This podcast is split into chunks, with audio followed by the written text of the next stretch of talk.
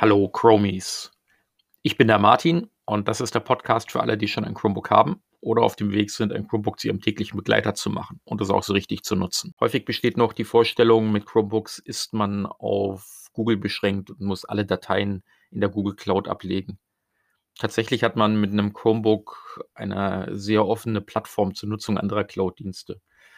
Mitte 2019 wurde die Documents Provider API eingeführt, die für ein besseres Zusammenspiel von Android-Apps und Dateisystemen genutzt werden kann.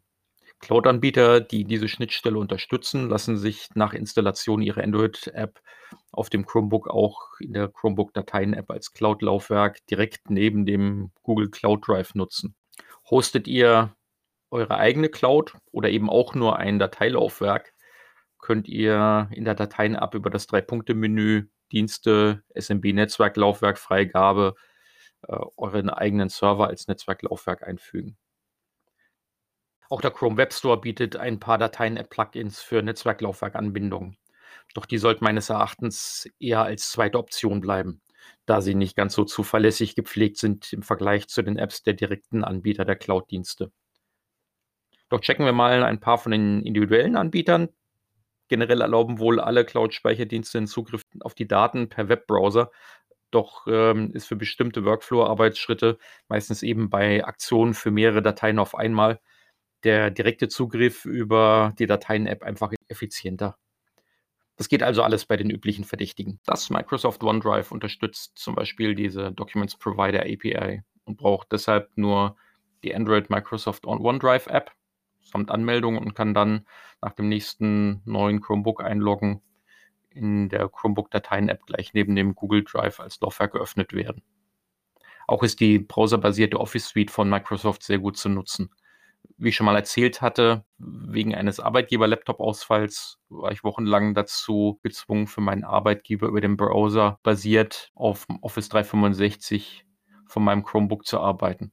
Und das hat sehr gut funktioniert. Nextcloud braucht ebenfalls die Android Nextcloud App samt Anmeldung und kann dann nach dem nächsten Chromebook-Start in der Chromebook-Dateien-App genauso neben dem Google Drive als Laufwerk geöffnet werden. Auch die browserbasierte Office Suite, die Nextcloud bietet, ist gut zu nutzen. Dropbox genauso braucht die Dropbox seine Android Dropbox App samt Anmeldung und kann dann nach dem Chromebook Neustart in der Chromebook-Dateienabgleich neben dem Google Drive wieder als Laufwerk genutzt werden. Amazon unterstützt nicht diese Documents Provider API. Man kann deshalb nicht nach der Installation der Amazon äh, Drive App in der Dateien-App das Amazon Drive öffnen. Man kann also lediglich über die App selber nach der Anmeldung die Daten sich in der App anzeigen lassen.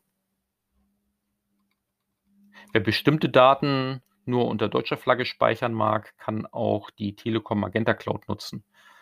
Auch diese unterstützt leider nicht die Documents Provider API und deshalb kann man auch nicht nach der Installation der Magenta Cloud App direkt auf die Dateien äh, als ein Laufwerk zugreifen.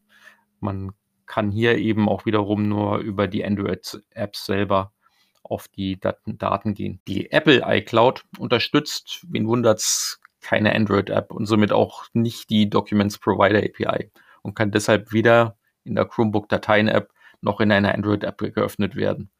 Die einzige Möglichkeit ist der Browserzugriff über die Website iCloud.com, die man sich dann vielleicht wenigstens als Browser-App konfigurieren mag. Soweit der Überblick.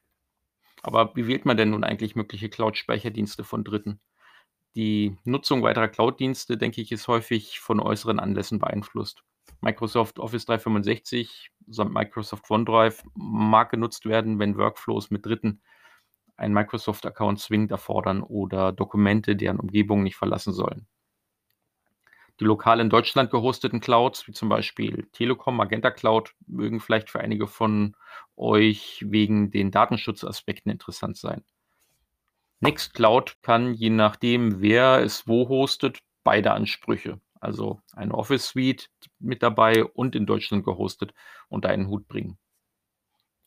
Dropbox ist als Urgestein des Cloud-Speichers bei vielen schon lange bekannt und verbreitet und diese Nutzer haben sich aufgrund des Anwerbekonzeptes häufig so einiges an zusätzlichen kostenlosen Gigabytes verdient. Ich nutze Dropbox auch gerne, um zum Beispiel große Datenmengen an Foto- und Videoaufnahmen von Gruppenurlauben mit den Mitreisenden zu teilen, die im Originalformat gewünscht werden, weil sie vielleicht weiter bearbeitet werden möchten. Ansonsten würde es ja auch ein geteiltes Google Fotos Album tun. Was man auf keinen Fall machen sollte, ist, denke ich, äh, aus Platzgründen anfangen, seine eigenen Daten wild über viele verschiedene Anbieter zu splitten und zu verteilen, nur um überall jeweils die Häppchen an kostenlosen Freivolumen mitzunehmen. Hier zwei Gigabyte, da mal fünf Hüben und drüben nochmal je zwei.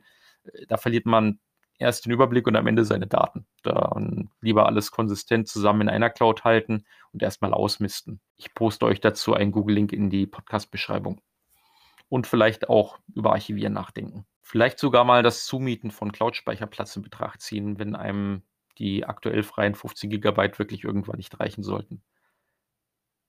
Darüber hinaus dritte Clouds bewusst nach nachvollziehbarem Regelwerk nutzen. Warum man diese oder jene Cloud nun temporär oder permanent hier oder dafür verwendet.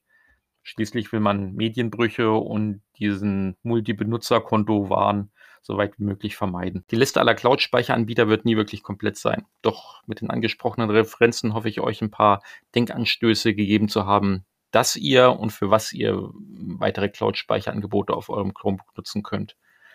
Überlegt euch mal, welche Cloud-Speicher ihr bereits schon habt und für welche ihr registriert seid installiert die Android-App des Anbieters auf eurem Chromebook und loggt euch da nochmal ein. Wenn der Anbieter seine App auf Vordermann gehalten hat und diese API mit unterstützt, habt ihr diesen zusätzlichen Cloud-Speicher in der Chromebook-Dateien-App genauso schnell und einfach im Zugriff wie den Google Drive-Speicher. Ich bin der Martin und abonniert den Podcast, wenn ihr schon ein Chromebook habt oder auf dem Weg seid, ein Chromebook zu eurem täglichen Begleiter eines einfacheren Lebens grenzenlos über den Wolken zu machen.